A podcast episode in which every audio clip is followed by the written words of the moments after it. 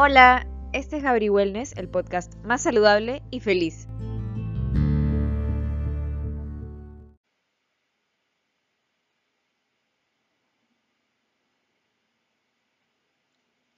En este episodio vamos a tocar un tema que es la obesidad y los impactos cognitivos. ¿Qué hacemos con eso? Y creo que varios han ido preguntando sobre todo el tema de la obesidad y cómo lidiar con este tema, sobre todo porque no solo impacta a la salud física, sino realmente impacta a la salud mental también. No necesariamente cuando hablamos de salud mental hablamos de tristezas, sino podemos hablar de otras cosas, también podemos hablar de otras emociones, podemos hablar de nuestro funcionamiento en el cerebro. Y la causa fundamental del sobrepeso y la obesidad es un desequilibrio energético, así de simple, entre calorías consumidas y calorías gastadas.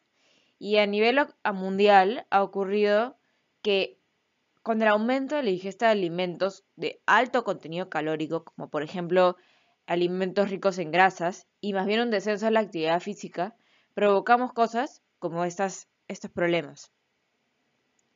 A menudo también los cambios en los hábitos los cambios en los hábitos alimenticios que tenemos son consecuencia también de alteraciones ambientales y sociales. Hay diferentes factores, pero más allá de eso, nosotros sabemos que depende de nosotros y seguro que nos repetimos constantemente cuando tenemos cuando estamos pensando en este en este tema y pensamos que sabemos que somos responsables de nuestras decisiones y de si tenemos un mal hábito en nuestras vidas, pues tenemos que cambiarlos, no de la noche a la mañana, pero nosotros somos los primeros responsables de esto.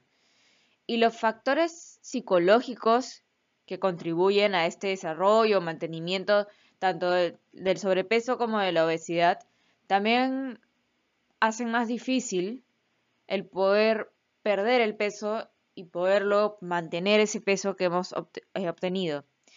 Entonces hay que trabajar con la cabecita para poder, cuando bajemos y logremos nuestros objetivos, mantenerlo y también para poder conseguir ese objetivo.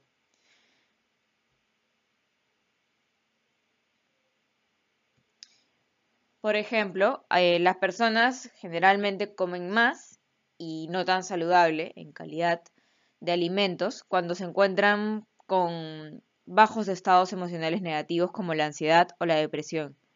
Definitivamente, en muchas personas, no digo que en todas, es un motivo para poder comer un poco más y ya lo hemos hablado en otros episodios también, sobre, por ejemplo, otros temas, ¿no? Que no necesariamente va con todas las personas, pero por ejemplo los atracones, em, o bueno, en general un mal hábito alimenticio.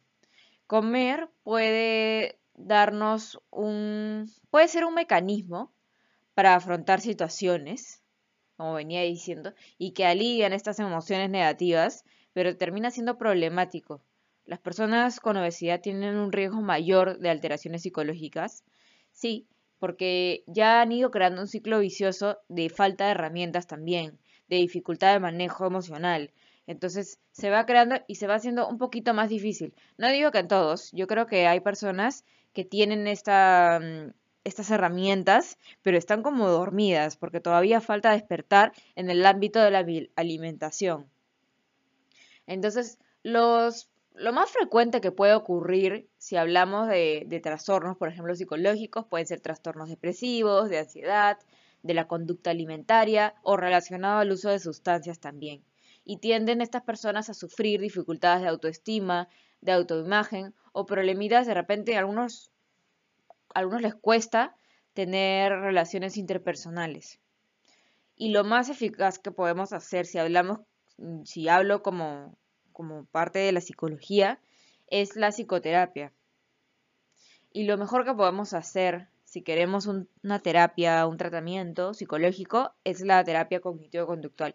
Porque el objetivo de este tratamiento y el objetivo de la obesidad en este hábito, porque el objetivo de este tratamiento de la obesidad es ayudar a cambiar a la persona y mantener estas conductas de cambio que permitan una reducción de peso y su mantenimiento y mejorar no solamente lograr que la persona cumpla sus objetivos, sino lograr que la persona mejore en cuanto a su aprendizaje. La obesidad puede impactar bastante en el modo y en, el nivel de aprendizaje de la persona. Entonces ayuda bastante en el funcionamiento psicosocial del paciente y, es importante también identificar cuáles son las situaciones externas, internas, mentales, emocionales que predisponen a esta manera. Eh, y es importante identificar cuáles son las situaciones externas o internas, mentales o emocionales que pueden predisponer a comer de esta manera poco adaptativa y dándole ciertas estrategias que no son convenientes para la persona, estrategias conductuales, emocionales y cognitivas. Entonces, hay que enseñar, volver a enseñar, hay que deconstruir este concepto que tenemos de los hábitos en la persona y volver a instaurarlos en, en ella. Y creer en ella también, porque esa persona necesita no solamente estrategias, sino necesita volver a creer.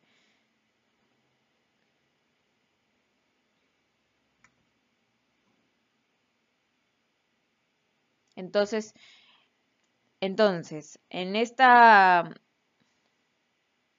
Entonces, las personas que tienen algunos problemas de repente de alimentación o pueden estar pasando por obesidad o solo sobrepeso, pero de todas maneras sabes que estás como con malos hábitos, es importante trabajar estas técnicas para el manejo de la ansiedad, para la resolución de problemas, para el control de los estímulos, del autocontrol y reestructurarnos cognitivamente. Qué importante es la mente. Si quieres trabajar un poco más estos temas antes de mejorar tu nutrición emocional, te recomiendo un curso que voy a poner en la descripción, súper bueno. Si quieres también puedes ayudarme en Patreon y tendrás algunos beneficios, así que te invito a que te unas a este canal de podcast y nos vemos en el siguiente episodio. Chao.